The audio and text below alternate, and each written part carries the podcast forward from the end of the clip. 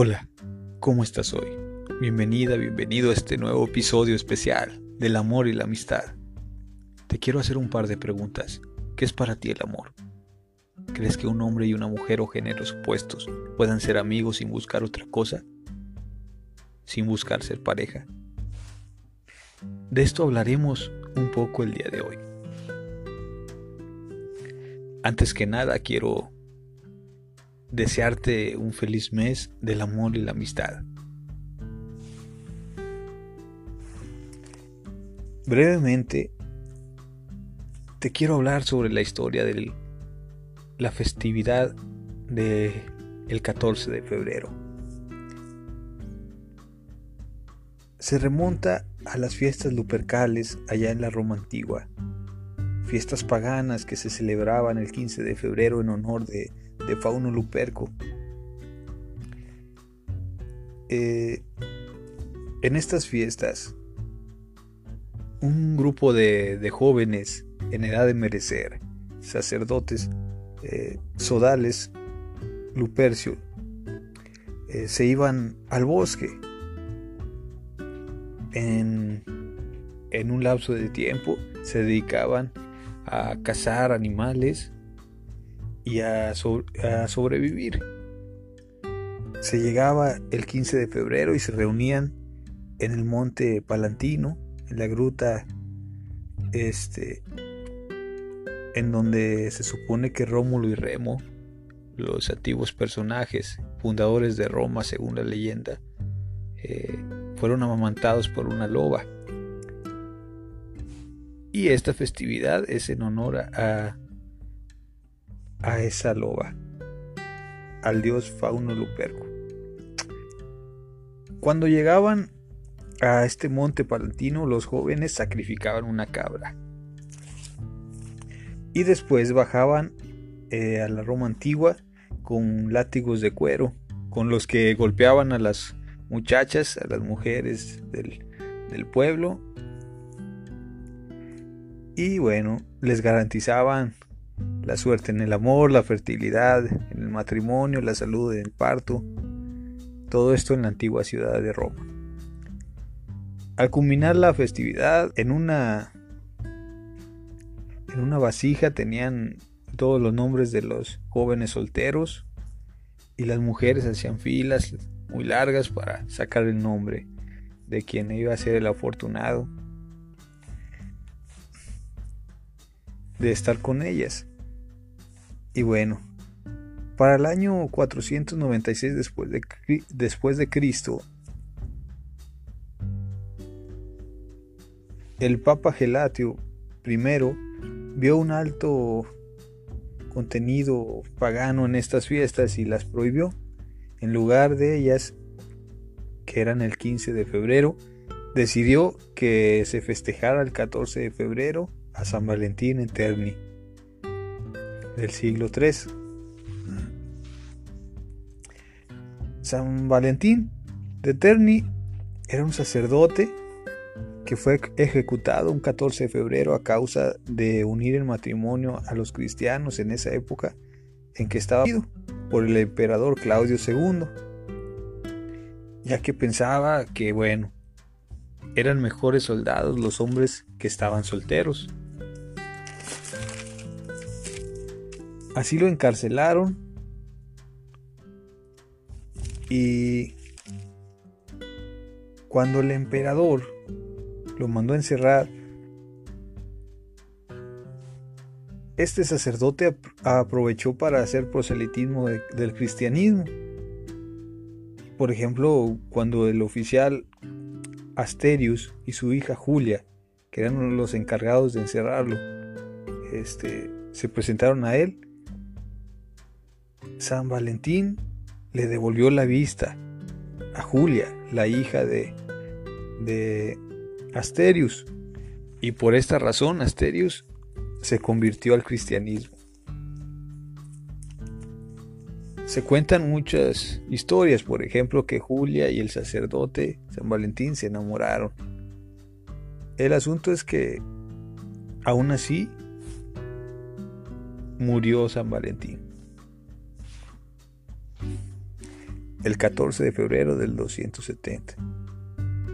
En agradecimiento a lo que él había hecho por ella, Julia plantó un almendro de flores rosadas junto a la tumba de él, símbolo del amor y la amistad verdaderas. Y bueno, esto es un poco de la historia del día de San Valentín.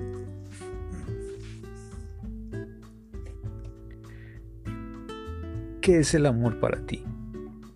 El amor en el diccionario de la Real Academia de Lengua Española tiene más de 10 definiciones. Es algo confuso. es decir, el concepto es muy confuso. Si nos ponemos a reflexionar en él, aquí no enumeraremos las definiciones, pero la mayoría están relacionadas con el gusto que sentimos los seres vivos, humanos, por alguien o algo. Esa es una de las cosas de las que te quiero hablar hoy. A, tú que, a ti que me escuchas. Te quiero hablar sobre la importancia de sentir ese gusto por la vida, por alguien, ¿por qué no? Por algunas cosas que sean benéficas para ti y para los demás. Primeramente, el amor por vivir. En mi, en mi, opinión, podría decir que el amor por vivir del amor por la vida parten todos los demás amores. Por ejemplo, el amor de la pareja, el amor familiar, el amor amistoso y más. En todos ellos se siente un gusto por algo o alguien. ¿Cómo podemos adquirir el amor por la vida? Quizás eh, tú que me escuchas estás pasando por momentos difíciles en donde no te sientes bien, no te sientes a gusto pero es un proceso que tarde o temprano acabará. Es un proceso de cada ser humano. Digamos que en cada persona como nosotros hay sentimientos, hay impulsos negativos que te llevan en ocasiones al abandono, quizás a la autodestrucción de uno mismo y la especie humana, por ende. Y en cambio hay otros que llevan a alcanzar las metas, a cuidarnos, a atenderte, a crear una familia, a superarte, a continuar la especie. Viéndolo así, son como dos polos dentro de cada persona, que más bien está un poco revuelto, es como la figura del yin yang oriental, el blanco y negro. Imaginémoslo así. Está revuelto. Y en los que uno es el desamor, el lado oscuro, digámoslo así, que tan solo es el vacío del lado contrario, del amor. El lado oscuro, como decimos, es el que destruye. Y el otro, el lado luminoso, es el amor. Ese impulso vital que todos tenemos guardado dentro y que nos puede llevar a hacer grandes cosas. Ahí en este aspecto luminoso de las personas, de todos nosotros, habita Dios, habita la fe, habita la esperanza, habita todo eso que podemos imaginar, nuestros proyectos. Todos podemos amar nuestra vida. ¿Y cómo lo podemos lograr? Usando nuestra capacidad, nuestro libre albedrío, decidiendo hacerlo. Es fácil. Lo difícil es llegar a ese punto de decidir para decidir tomar los impulsos de amor, lo que nos permite crear y no destruir. Por ejemplo, creer en nosotros, el amor propio, etc. Y dejando de lado lo que nos, eh, lo que no nos impulsa a vivir plenamente y a enamorarnos de la vida. La dificultad recae, como bien decimos, más que nada en que no creemos. Creemos que no podemos tomar la decisión de tomar lo que la vida tiene para nosotros no nos sentimos capaces por diversas cosas, por traumas, por la forma de educación, por, por las situaciones. Y ese es el camino que tenemos que pasar, algunos o todos. Pero después de eso está la luz. Para llegar a esa decisión a veces pasamos por largos caminos que son completamente normales llenos de confusión, de tristeza, agresividad, destrucción, de vicios a veces, buscando mitigar el dolor para sentirnos mejor momentáneamente, como el alcohol, como las drogas, etc. también en ese lapso nos llega el amor verdadero, pero no lo identificamos. Por ejemplo, el de nuestros padres, amistades, etc. Incluso a veces los lastimamos sin quererlo así realmente, porque no tenemos la voluntad desarrollada, sin que podamos valorar el amor hasta que caemos hasta el fondo de nuestras vidas en un vacío existencial y vemos claro, claro el panorama, vemos claramente el camino, la disyuntiva que está frente a nosotros. Uno de ellos, el camino del desamor, es oscuro, está lleno de la ilusión de amores pasajeros. Y el amor es... Y el amor es claro, nítido, recto. Ahí está el amor verdadero. están las personas que nos van a acompañar por el resto de nuestra vida. Están esperándonos. Están ahí las riquezas que la vida tiene para nosotros.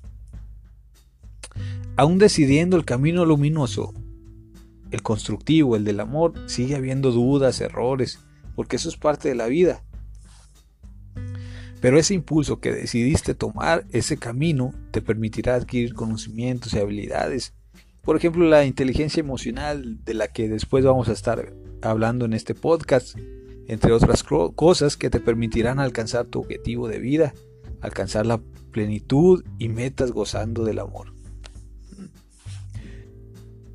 En mi definición del amor, podría decirte que es el impulso vital que tenemos todos, que nos permite el bienestar general y que al descubrirlo podemos transmitirlo a los demás seres vivos, como nuestra familia, nuestras amistades, pareja, etc.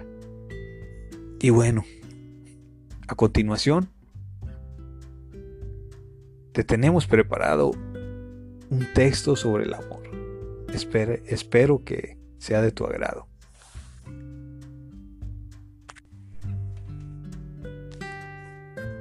El amor es un sentimiento tan puro, tan lindo, que desprende muchas raíces. Una se llama ternura, otra alegría, otra respeto, otra tiempo, otra unión.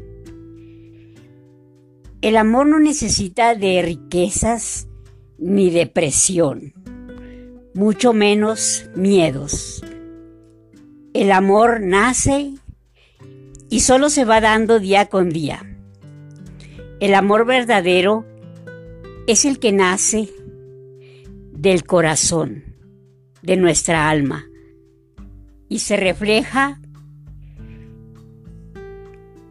con unas cosas tan lindas que brotan de nuestros ojos. Cuando hay amor, ese brillo hermoso que brota de nuestros ojos. Ustedes me dirán, ¿cómo saber si es amor y no querer? Pues lo que yo he pasado y sentido. El amor es el tiempo que para estar con él o ella es disfrutar al máximo un paseo tomados de las manos, verla sonreír o verlo sonreír, sentir esas maripositas en el estómago al verla llegar o verlo llegar. A veces nos sudan las manos por la emoción de verlo o verla, o tenerlo en mis brazos pero no se preocupen, con el tiempo pasará y nos sentiremos con más confianza y comprensión. El amor es charlar horas y horas en una banqueta cualquiera, Pero cuando están enamorados, esa banqueta es como un trono en un palacio. Nos sentimos rey y reina.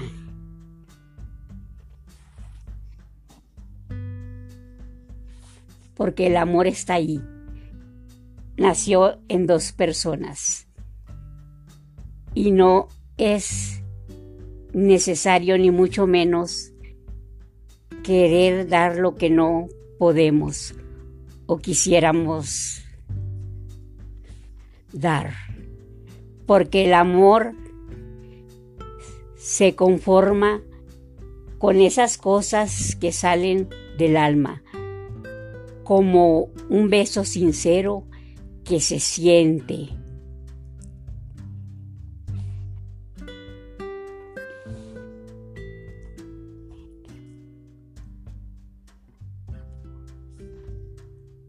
con tan solo una caricia, con ternura, una palabra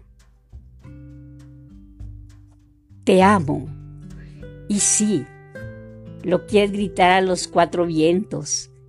Y se vale, porque su vida es eso. Ese círculo de amor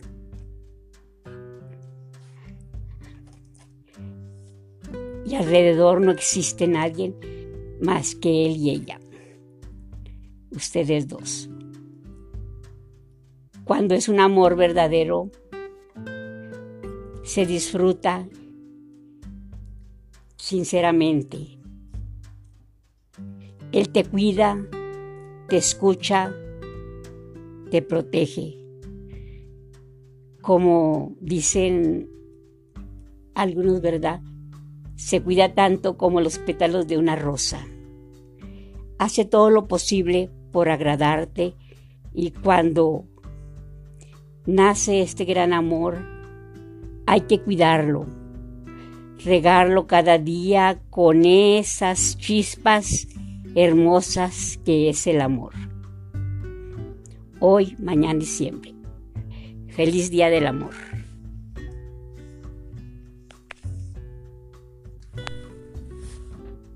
Este fue un pequeño texto que preparamos para todos ustedes, para ti que me escuchas con mucho cariño. Por otro lado, ¿crees que la amistad entre géneros opuestos sea posible? La amistad sincera. Déjame te cuento algo.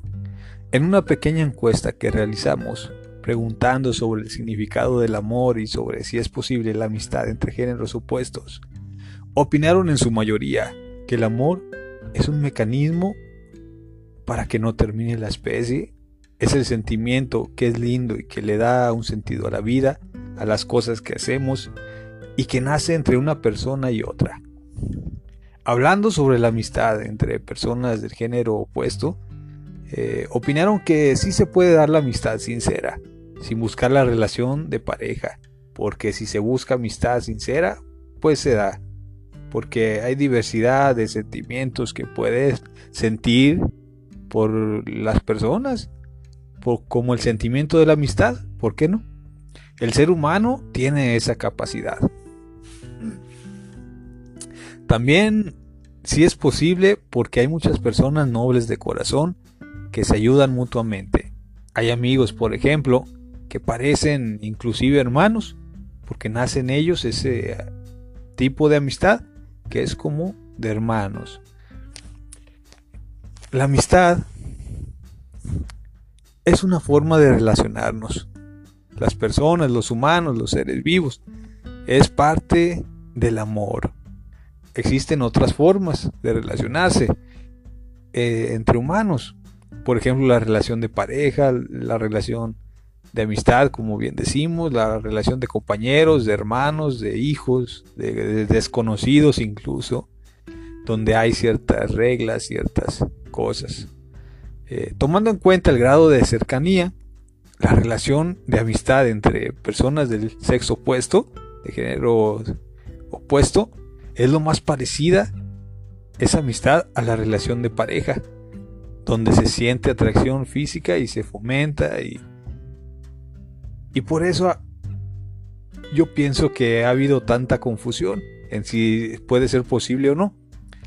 La diferencia es que en la amistad sincera no está activa ni se fomenta la atracción sexual, pero sí se toma en cuenta la identidad sexual, las diferencias de pensar, etc.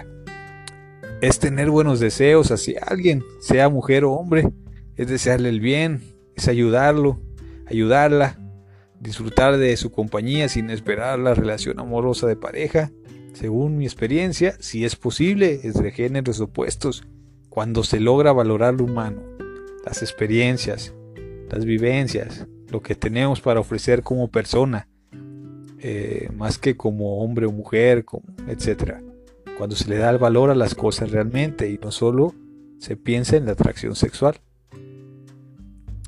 Este es otro tema interesante del cual hablaremos en otra ocasión, en otro episodio.